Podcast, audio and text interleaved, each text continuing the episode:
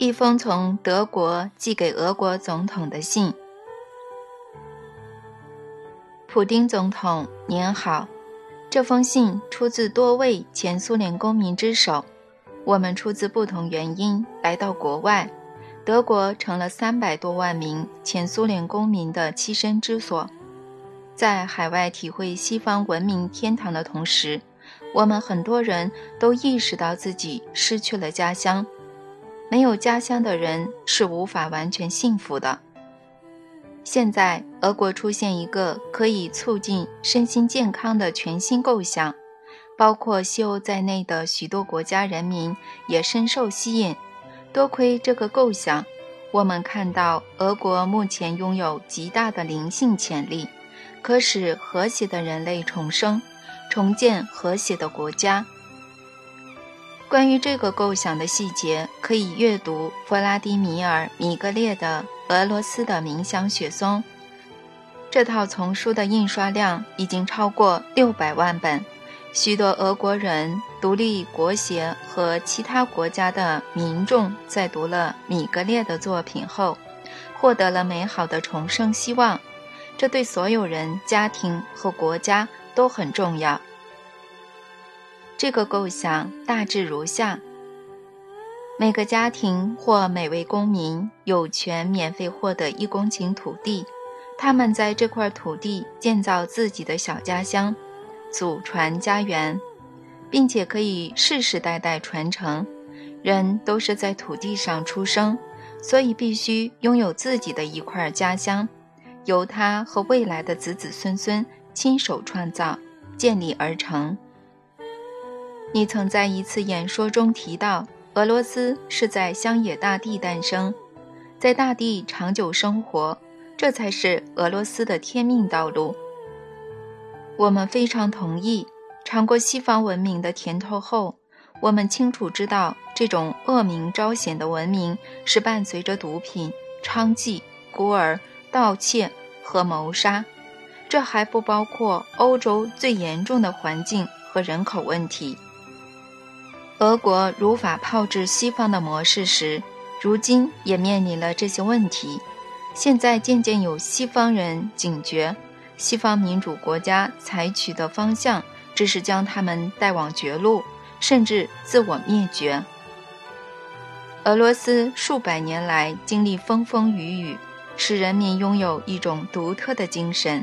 多亏这种精神，俄国人面临灵性和生态的重大危机时。都能站在深渊边缘，不畏艰难地想出崭新的国家理念，孕育新的生命，甚至抵抗威胁全人类的自我毁灭灾难。身为前苏联公民，我们完全了解家乡的概念。无论是否取得外国公民身份，我们很多人都知道自己的灵魂和心都留在那个我们生活了大半岁月的地方。我们想要回到俄罗斯，开始创造自己的祖传家园，建立全新形态的聚落。建造祖传家园的运动可以改善全人类的生活品质。我们知道，这有很大的部分是取决于我们自己，取决于我们的劳力。能力和经验，我们很多人在欧洲都有新职业，学了外语，还有一些人创业。我们不少也开始研究西方生态聚落和非传统耕种的经验。我们会在聚落中新建学校、会所和医院，或许不需要政府特地补助，因为我们有各个领域的专家。我们也有准备好且有能力自行筹措资金及寻找机会。这样的运动可以彻底改善大众的生活品质，让至今荒废、无人使用和使用过度的土地，变成一座座结实累累的花园。拥有新意识、新处事态度、新世界观的新俄罗斯人将代代在这里出生繁衍。不仅如此，我们愿意帮助目前住在俄国和独立国协的家人和亲戚，这有助于解决青年、失业人口和游民目前面临的问题。我们都已准备好集合家族各代的力量，并且贡献自己的能力、经验、知识和金钱，共同创造强大、崇高而令人骄傲的家乡——俄罗斯。为了实现这个构想，我们请求您考虑以下的建议：一、每个有意愿的家庭或公民有权免费获得可终身使用的一公顷土地，且有权传给子女。他们在这块土地建造祖传家园，但不得贩售。二、对于苏俄或前苏联共和国出生的公民以及前苏联公民。如果他们想要创造自己的小家乡或大俄罗斯，应为他们简化取得俄国公民身份的程序。诚挚且带着敬意的未来俄国公民，一百六十人与德国联署。可惜这封信并未得到俄国回应，连形式上的公文也没有。德国的俄语社区。已收到邮政回条，表示俄国总统府确实收到了信。这种情况已经变成惯例，不只是你们，连住在俄国的我们都未曾得到回应。官网上有个专区，收集了满满的信，有些是用英文写成，其中不乏写给俄国总统的信。五年来，大家一直在写“祖传家园”这个同样的主题。但到现在什么回应也没有，不论是联署或个人寄出的信都石沉大海。你们很快就会知道，这种情况是必然的，因为俄国有一股力量自诩在总统和政府之上，他们甚至觉得自己高过人民，但他们错了。他们虽然可能在醉生梦死的人之上，但却没有。也不可能有任何力量高过心中有着未来梦想并渴望将它实现的人。我必须代替官员、总统回应我所敬重的各位前公民。我要先感谢现在住在德国、美国、以色列、波兰、捷克斯洛伐克、意大利、法国、乔治亚、白俄罗斯、哈萨克和蒙古的你们。感谢各位的努力，有关阿纳斯塔夏的丛书才能在你们居住的国家翻译并出版。我不认识各位，无法拜托你们，但我知道你们的内心都被感动了。我知道你们四处寻找出版社和译者，如果对方不认同你们，你们甚至亲自翻译及出版，例如捷克斯洛伐克、加拿大和美国。后来终于有人认同你们了。我在德国柏林和斯图加特与读者见面时，第一次感受到了这点。俄国移民德国而会俄文的读者，以及当地不会俄文的德国读者聚在爆满的场地，人数各占一半左右。我知道德国俄侨和德国人处得不是很好。但他们齐聚一堂，友善地向彼此解释，从俄文翻成有时不是很好理解的翻译。我以前总觉得德国人一板一眼，没有强烈的情感，但事实证明我错了。一位德国农夫在读完有关阿纳斯塔夏的书后，开车远赴西伯利亚。他不懂俄文，也不熟悉俄国交通。交警和天气，但他义无反顾，从俄国带回了许多纪念品送给朋友。我一定要万分感谢那些主动，有时还自掏腰包的翻译及出版社的外国读者。不过重点不在于书本身，而是别的。谢谢你们理解并支持来自俄国西伯利亚的构想和梦想。现在这个梦想。不再专属于俄罗斯，也是各位的梦想。祝福各位保有这个梦想，努力实践，并传给后代，让他们将这个梦想做得更完美。我不知道谁的功劳比较大，是阿纳斯塔夏和他充满热情的言论吗？是书吗？还是所有理解这个构想、继续传承火炬的人呢？阿纳斯塔夏曾说：“我要把我全部的灵魂送给人类，我会透过我的灵魂坚守在人类的心中。所有的恶端，准备迎战吧，放过地球。”我当初以为这只是普通的话语，但事实证明这一点也不普通。阿纳斯塔夏的梦想已经传遍世界，在不同国籍和信仰的数百万人心中点起小小的火苗。这不再是他的梦想，而是许多人共同的梦想，而且无法被人抹灭，会永永远远的存在。第十一章。地球的一块一公顷土地。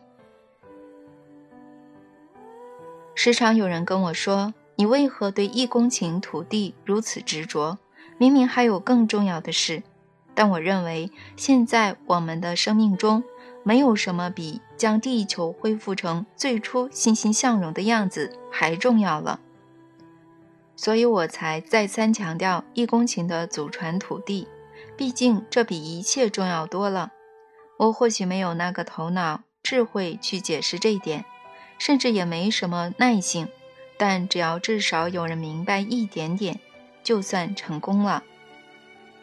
有件事情值得一提：二零零三年，瑞士苏黎世的一场国际论坛上，主办单位邀我上台演讲。我讲起俄国一个新兴的构想，但观众似乎不太买账。有位观众问：“您觉得一公顷土地和人的灵性成长有何关联呢？”或许开垦土地对俄国而言是个重要的议题，但这在欧洲早已解决了。我们今天来这里是想谈灵性成长的。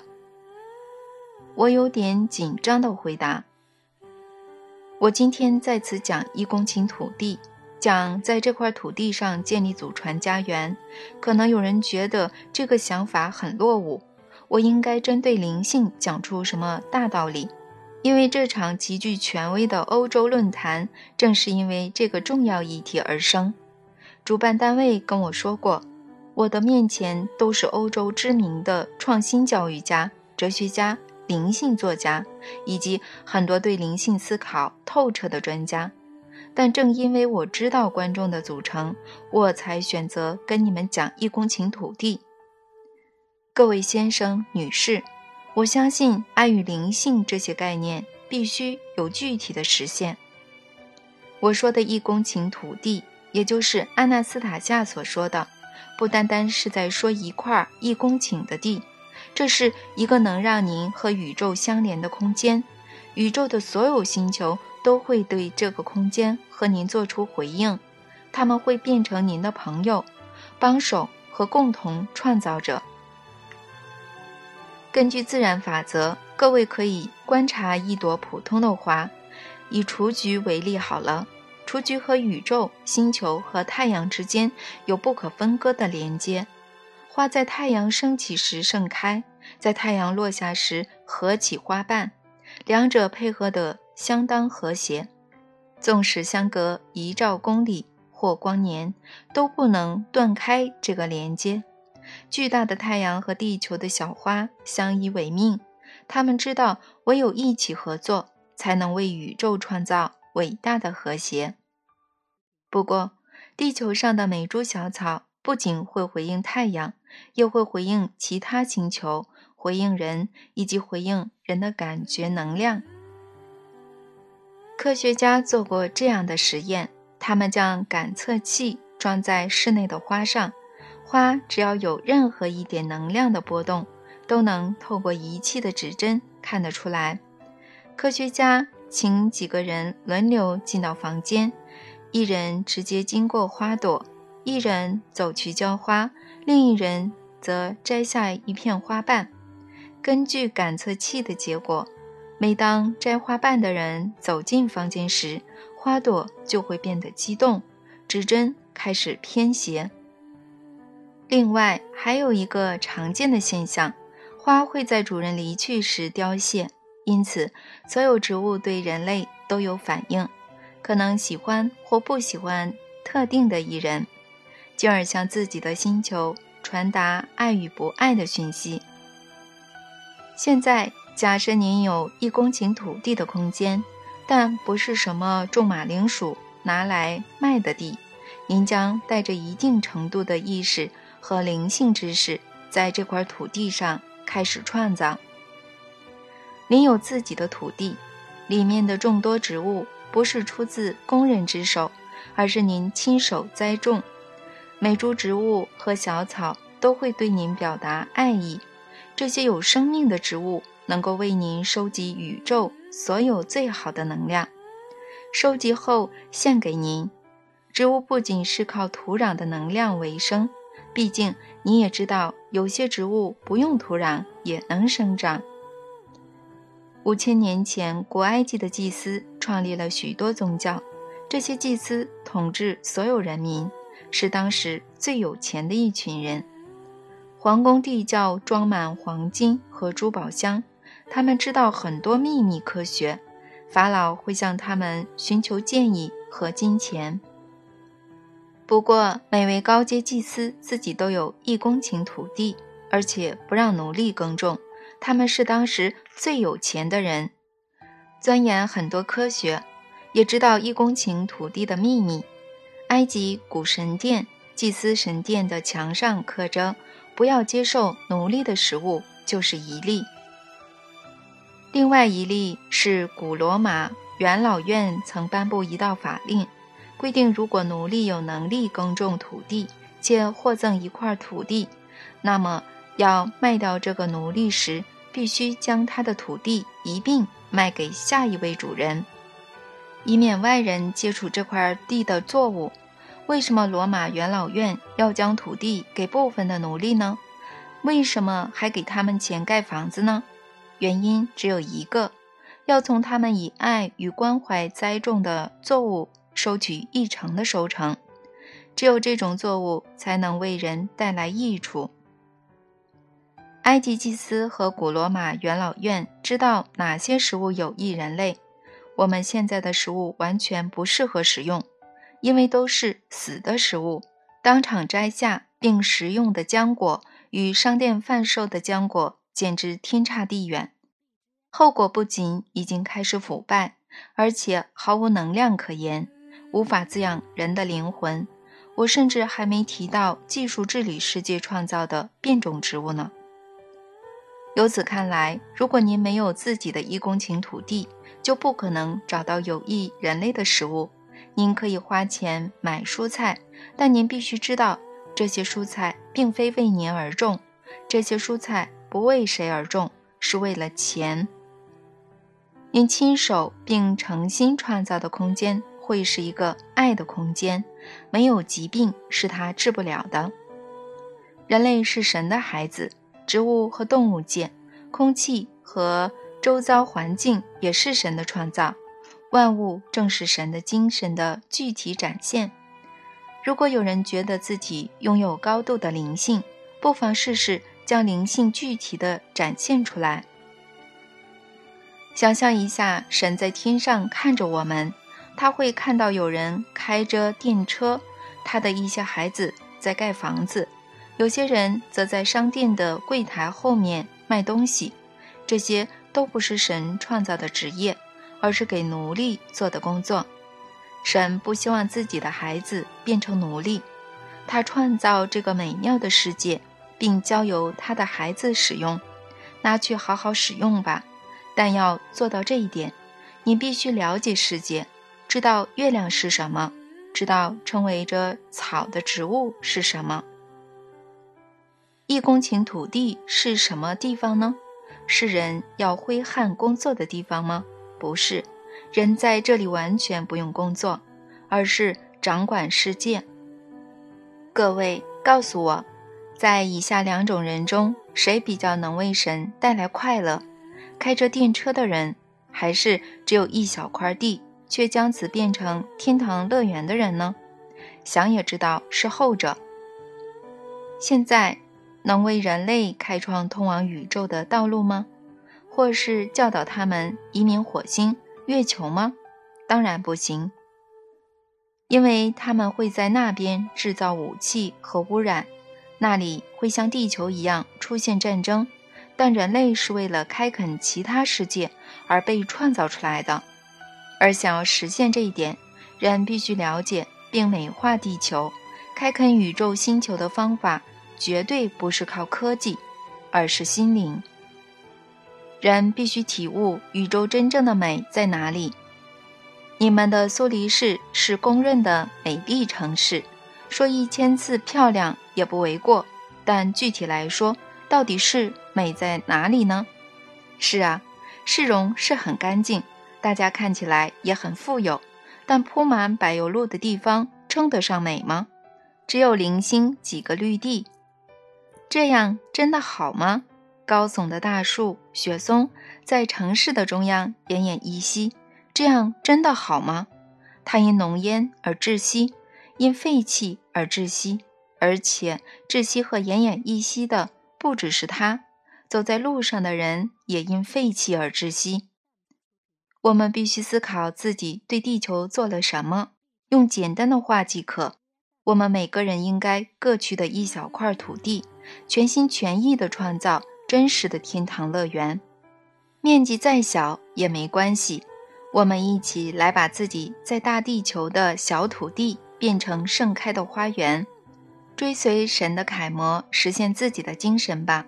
如果数百万人在各个国家都这样做的话，全地球就会变成盛开的花园。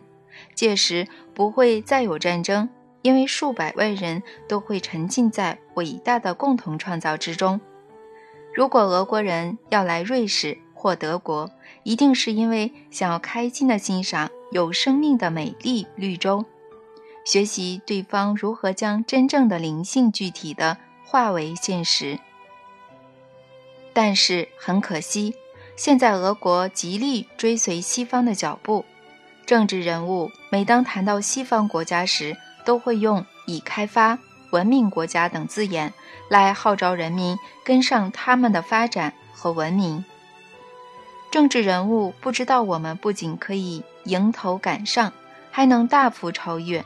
但想要做到这一点，俄国必须往反方向前进。我绝对不是要贬低或诋毁你们西方的文明。但毕竟今天的主题是灵性，所以我们必须对彼此诚实。灵性不能只用物质的富足和科技的成就衡量。这种单一且以技术治理为依归的发展方向，只会将人带往深渊。我信任在座各位都知道这一点，但各位也要知道，你们远远跑在我们前面，所以应该试着停下脚步。好好思考我们的世界怎么了？如果想到答案了，请大声地告诉在后面的人：“停下来，你们别跑了，前面就是深渊，我们已经在边缘了，去找别条路吧。”如果我们听从内心的声音，我们应该要着手实践我们一直在说的灵性。一公顷土地虽然只是地球上的一小点。但只要有数百万个这样的地方，全地球就会变成盛开的花园。数照片的花瓣和老少幸福的微笑，会让宇宙知道地球人已经准备好伟大的创造了。而宇宙的星球会回答：“我们等你们，人类，我们等你们，值得尊敬的神子。”千禧年是地球重大转变的开始。已有成千成万个俄国家庭渴望拥有一公顷土地，为孩子实际创造爱的空间的父母，比那些只空谈灵性的知名智者还更有灵性。但愿每个人的灵魂都能像美丽的花朵、香果宜人的树木一样，从土壤中生长出来。但愿地球上的每块一公顷土地都有这样的景象。说完后，观众席鸦雀无声了一段时间，接着才响起如雷的掌声。我隔天在苏黎世也有一场演讲，现场再次座无虚席，其中也有很多侨胞。我觉得演讲没有非常顺畅，特别是还要透过翻译，但大家没有离席，反而专心的聆听。这是因为他们讲话的不只是我，还有一股崇高的力量，那是一股简单具体却非比寻常的力量，数千年来一直深藏于人的内心，那就是渴望回归人类身为创造者的真正生活。当我心想，难道我要向所有人证明曾被歪风带走的俄国儿女都会回到俄罗斯吗？他们肯定会回来的。各位应该还记得安娜斯塔夏说过的话：这一天，大家会来到俄罗斯，亚特兰蒂斯人所孕育的大地之子，全部如同浪子回乡，让各地的音游歌者拨弄吉他，长辈将写信给孩子，孩子将写信给父母，你和我都会变得年轻。人人都将第一次感到如此青春洋溢。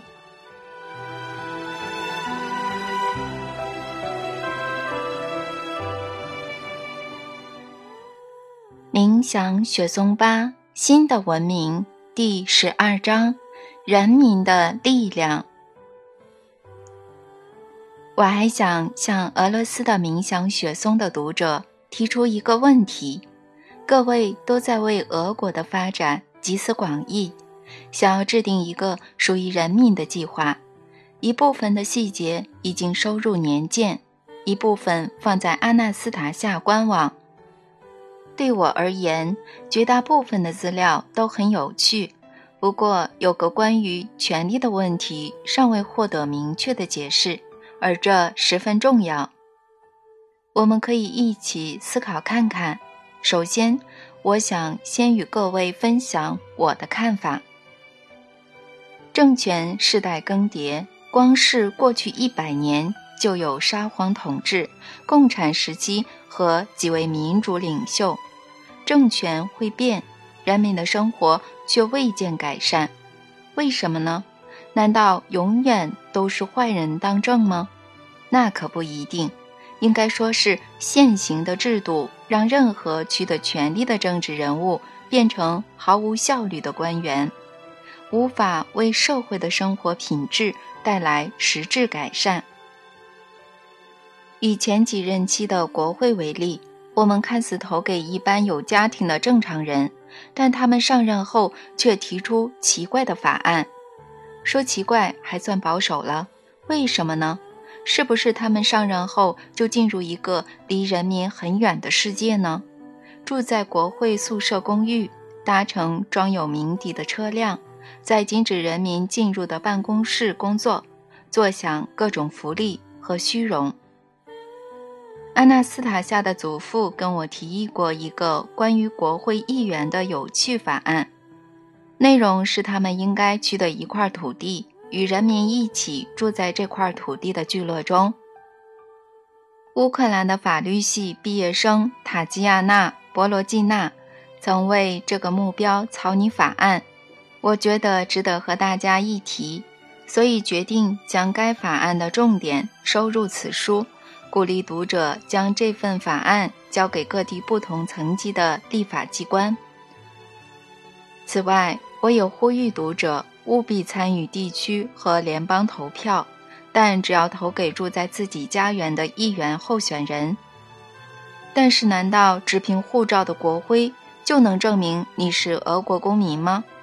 很多候选人都有俄国公民身份和居住许可，却在国外拥有金碧辉煌的庄园。他们会为俄国人民着想吗？他们的心思更有可能在完全不同的地方。如果候选人在俄罗斯拥有自己的小家乡、祖传家园，并与俄国公民住在一起，那么他们的行为渴望能为这些人民和广大的家乡带来好处。现在已有很多人认清这一点，还有大学生开始起草法案来帮助国会议员。俄罗斯各级民意代表建设祖传聚落法案草案。本法规范俄罗斯民意代表建立及经营祖传聚落的权利、社会与经济基础，保障俄罗斯公民依宪法得享土地和所有权，作为国家富裕的基础。本法旨在为俄罗斯民意代表创造优质工作环境，以利准备、制定及通过俄罗斯法律，保障民意代表能与选民拥有最为密切的交流。第一章，本法基本词汇与概念。本法所用之词汇定义如下：祖传家园一至一点三公顷的土地。供成年俄罗斯公民终生使用，且有权传至后代，无需缴纳土地及收成税金。祖传聚落，根据地方自治且由祖传家园、社会文化机构和社区设施组成的人口聚集区，终生使用，无条件、无限期且免费的土地。拥有权和使用权。有生命的围篱，祖传家园或祖传聚落四周由树木和灌木丛形成的围篱。第二章，祖传家园与祖传聚落立法，将土地供俄罗斯民意代表建立祖传聚落的程序，以及祖传家园和祖传聚落的法律地位。和运作，均受俄罗斯宪法、俄罗斯土地法、本法、俄罗斯祖传家园与祖传聚落法等相关的法律规范。第三章，祖传聚落立法基本原则。俄罗斯民意代表建立祖传聚落应符合下列基本原则：一、合法；二、建立良好条件，供俄罗斯全体公民有权取得土地，成为国家负责的基础。三、建造祖传家园的用地是以无条件、无限期且免费的拥有和使用为原则。四、祖传家园所有人无需为家园种植及生产的产品缴税。五。一位现任俄罗斯民意代表建造的祖传聚落以一座为限。六、其他适用原则。第四章，本法适用范围。本法适用范围包括俄罗斯以选举法当选的各级民意代表，以及表达有意住在依本法所列原则建立之祖传聚落的俄罗斯公民。第五章，将土地供俄罗斯民意代表建立祖传聚落。一、每位现任和继任俄罗斯民意代表应从当选日起一年内配得至少一百五十公顷祖传聚落用地（以下简称配地）。二、按全国选区比例代表制，或按政党。或政党联盟参选名单当选的俄罗斯民意代表，应在俄罗斯境内挑选一区，并在该区获得配地。按选区单代表制，并以多数票当选的俄罗斯民意代表，应在参选地获得配地。三，一座祖传聚落不得由两位以上俄罗斯民意代表建造。同一任期的民意代表亦不得同时住在同座祖传聚落。四、配地应为国有地或共有地，且设有水源的单块土地，亦可向私人地主征收。为地主将土地转让俄罗斯民意代表，供其建立祖传聚落前，应符合持续使用土地之条件。五。土地得是需要以社区发展为由向地主购得，为地主应至少于一年前收到相关决策单位的书面通知，且地主有权拒绝。卖价由专家估算的土地市价而定，而估算方法以俄罗斯内阁颁布之方法为准。六，若土地经提议后纳为供俄罗斯民意代表建立祖传聚落的配地，且该地为自然人或法人所有，经地主同意后，得与当地或其他地区等值土地交换。地区是地主选择而定。七，俄罗斯公民若在预计建造祖传聚落的范围附近拥有或实际共同持有土地，个人登记，即有权无偿将土地转让俄罗斯民意代表，供其建造祖传聚落，且可在该座祖传聚落内取得一块终生使用的土地，建造祖传家园。八、拥有非实际共同持有之土地，非个人登记的俄罗斯公民，有权将共同持有的土地部分或全部（不得小于一公顷）转让俄罗斯民意代表，供其建造祖传聚落，且可在该座祖传聚落内取得一块终生使用的土地，建造祖传家园。第六章。祖传聚落的土地组成：一、祖传聚落的土地分为以下类型：用于建造祖传家园的土地，供俄罗斯民意代表子女建造祖传家园的土地，预备资产为每座祖传聚落不得超过两块。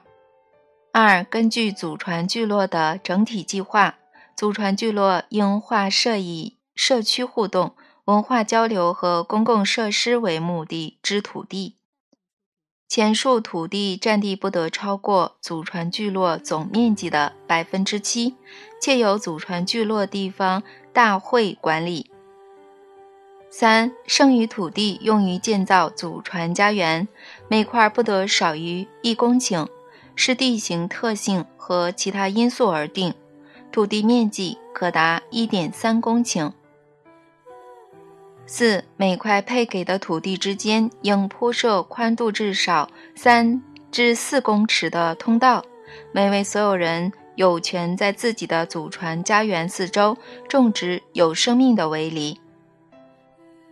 五、在配给建造祖传家园的土地上，俄国公民有权种植树木与灌木丛，包括森林树种，挖凿人工蓄水池。建造住家和附设建筑，设置附属设施等，唯需符合敦亲睦邻原则。第七章，俄罗斯公民配的祖传家园用地之顺序：一、俄罗斯民意代表得于祖传聚落用地优先选择祖传家园土地，该地得终生使用及传至后代。二、俄罗斯民意代表子女若已组成家庭，有权取得可终生使用的祖传家园用地。三、祖传聚落应有一至两块土地分给孤儿院、儿童和难民。四、俄罗斯民意代表得自行决定将至多百分之三十的土地分给指定的俄罗斯公民，供其建造祖传家园。五、剩余土地应分给各社会阶层的俄罗斯公民、企业家、社工、退休人士、创意知识分子、军人等。俄罗斯公民的土地分配应由祖传聚落的未来居民共同开会时公开抽签决定。第八章：祖传聚落地方大会。一。祖传聚落地方大会由祖传聚落的永久居民组成，为一独立地方行政单位。二、祖传聚落地方大会有权设置地方自治代表机构，即祖传聚落大会内部成员仅由该祖传聚落居民组成。三、俄罗斯民意代表不得参选或入选成为大会成员。若入选成为大会成员，入选资格随即无效。四、为规范地方自治之实践，祖传聚落地方大会有权透过开会或地方公投，通过采行祖传聚落地方大会章程（以下简称章程）。章程必须向地方单位登记。第九章祖传家园用地状态：一、可终生使用且传给后代的祖传家园用地，仅限配给俄罗斯公民，禁止配给外国公民或无国籍人士，一取得合法难民身份者除外。为此类家庭与俄罗斯民意代表建造的祖传聚落内不得超过两户。阿纳斯塔夏的祖父在看我带来的文件时，我不知道自己散步了多久。忽然间，我听到一阵洪亮的笑声，听起来完全不像老人在笑。等我迅速跑过去后，他还在笑。太精彩了！哦。看完我笑成这样，哈哈哈！谢谢你，谢谢弗拉迪米尔。我怎么一开始会不想看呢？您都看得入迷了，但有什么好笑的呢？毕竟内容都很严肃，是最复杂的问题。对谁复杂呢？爷爷反问。对我，嗯。对想建造阿纳斯塔夏所说家园的读者，我说话的语气听起来可能有点生气及受伤。于是爷爷不再大笑，反而专注地看着我，冷静且严肃地回答：“至今我仍不明白，我的孙女为什么要花精神在你身上，甚至和你生孩子。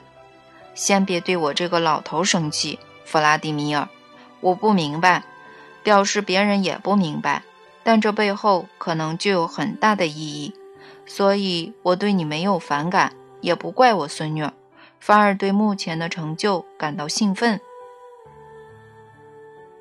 不过，您对文件的内容有什么具体的看法吗？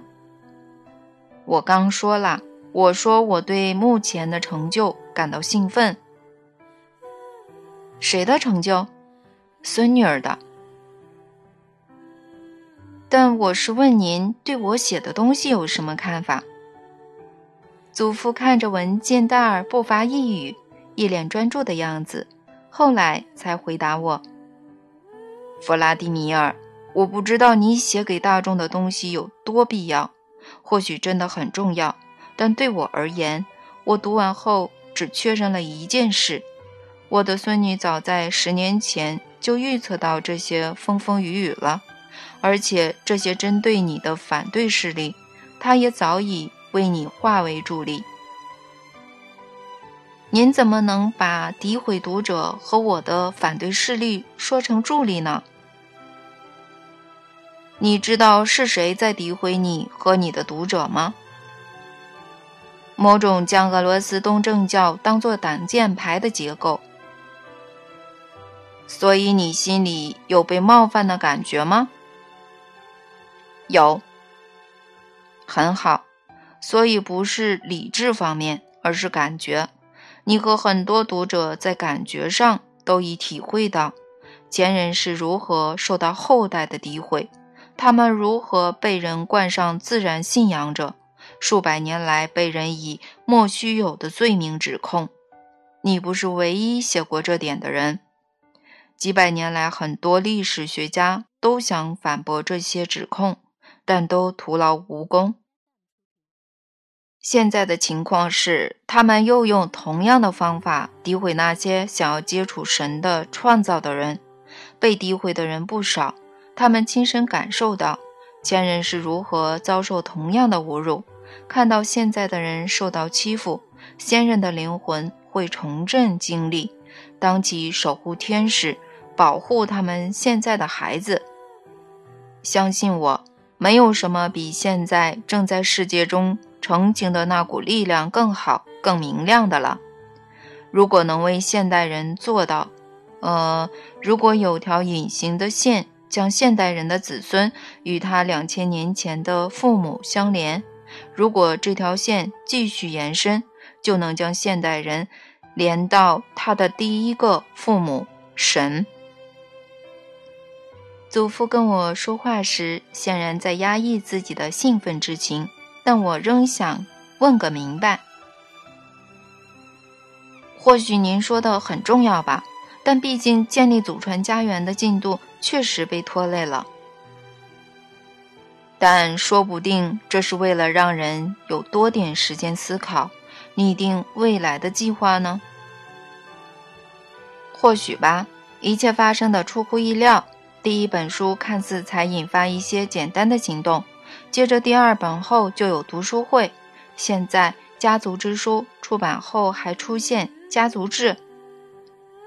这句话又让祖父大笑了起来，但他随即停下。带着微笑说：“我的孙女儿显然特别喜欢这个家族制，或许是为了让你们欣慰。